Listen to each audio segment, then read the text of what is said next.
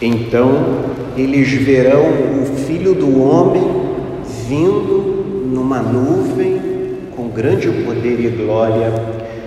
O que o Senhor acabou de relatar no Evangelho que escutamos é a certeza de que todos nós nos encontraremos com Ele um dia definitivamente. O encontro definitivo com o Senhor quando Ele voltar na sua segunda vinda, como dizemos, para julgar vivos e mortos. Mas o Senhor não apenas virá uma segunda vez, o Senhor vem continuamente ao nosso encontro. E ao iniciarmos essa caminhada do ano litúrgico, no primeiro domingo do advento, a liturgia nos conduz exatamente a uma preparação para celebrarmos a sua primeira vinda, para que nós estejamos prontos para o encontro com Ele.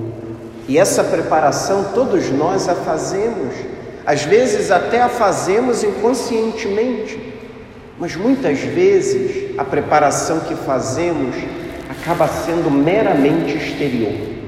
Arrumamos as coisas, arrumamos a casa, mas nem sempre nós cuidamos do que é mais importante. Nem sempre nós cuidamos de preparar o nosso coração para encontrá-lo, para acolhê-lo. No Evangelho, o Senhor nos convidava a uma atitude de vigilância, a uma atitude de atenção para que o Senhor, quando vier, não nos encontre dispersos, distraídos e não nos encontre, sobretudo, despreparados.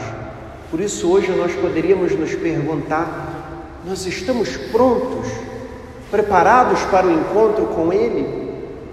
Será que hoje nós podemos nos encontrar com Ele como agora estamos fazendo?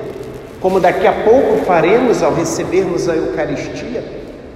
Todos nós, quando vamos receber uma visita, normalmente nós nos armamos, organizamos os espaços da nossa casa para que tudo esteja minimamente ordenado.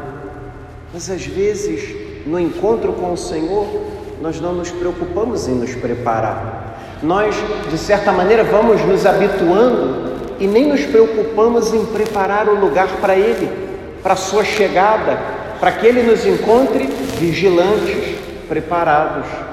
Não há para nós receita melhor do que o que Paulo nos acabou de mostrar na segunda leitura, escrevendo aos Tessalonicenses.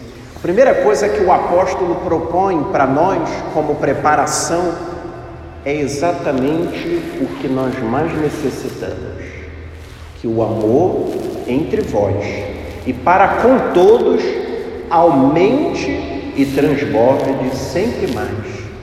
Se estamos no amor, se estamos amando, estamos com o Senhor, estamos no Senhor e por isso estamos prontos.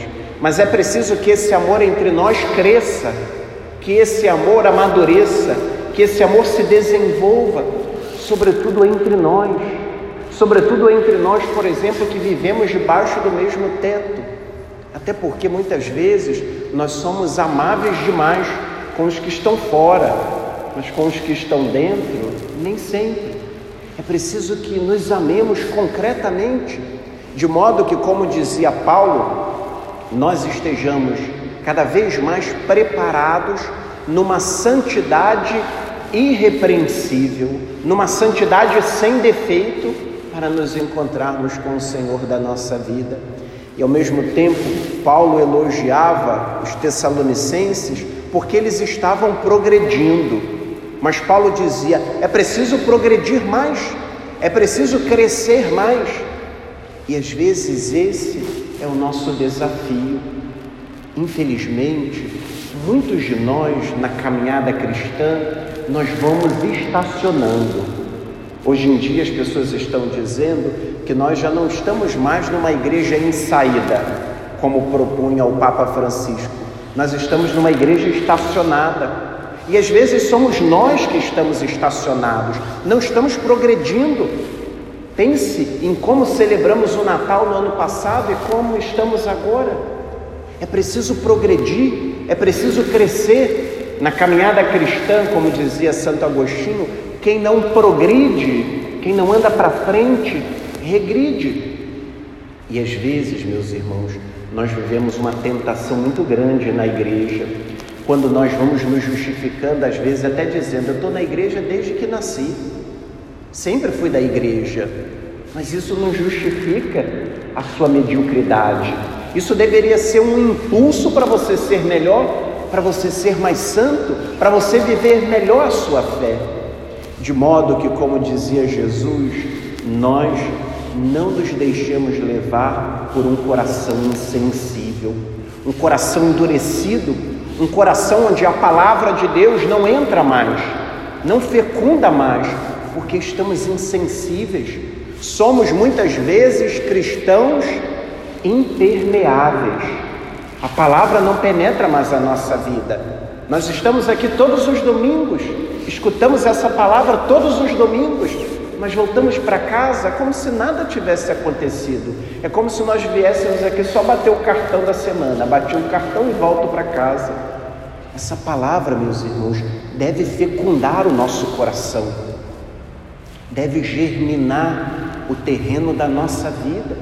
Hoje nós precisamos pedir ao Senhor que nos dê o seu espírito para transformar a nossa vida, o nosso coração, para que nós vivamos aquilo que rezávamos no salmo responsorial: Senhor meu Deus, a vós elevo a minha alma, manifestando o nosso desejo de estar com Ele.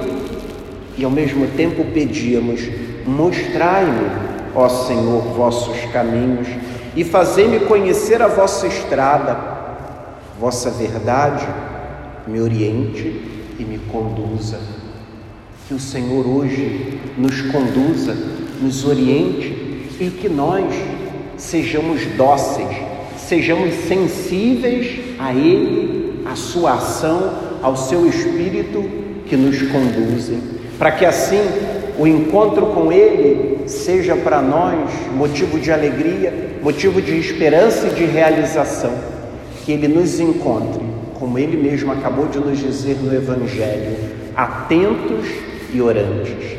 Ficai atentos e orai a todo momento, que estejamos atentos a Ele, a Sua palavra e a Sua presença que passa pela nossa vida, e que ao mesmo tempo nós todos nos empenhemos, como diz Paulo aos Tessalonicenses, a orarmos sem cessar, todos os dias, todos os momentos da nossa vida que estejamos em comunhão com o Senhor, para que assim nós nos voltemos a Ele e peçamos: Vinde, Senhor, vinde ao nosso encontro, vinde morar na nossa vida, vinde e fazei a vossa morada no meu coração, na minha vida, na minha família, na minha casa.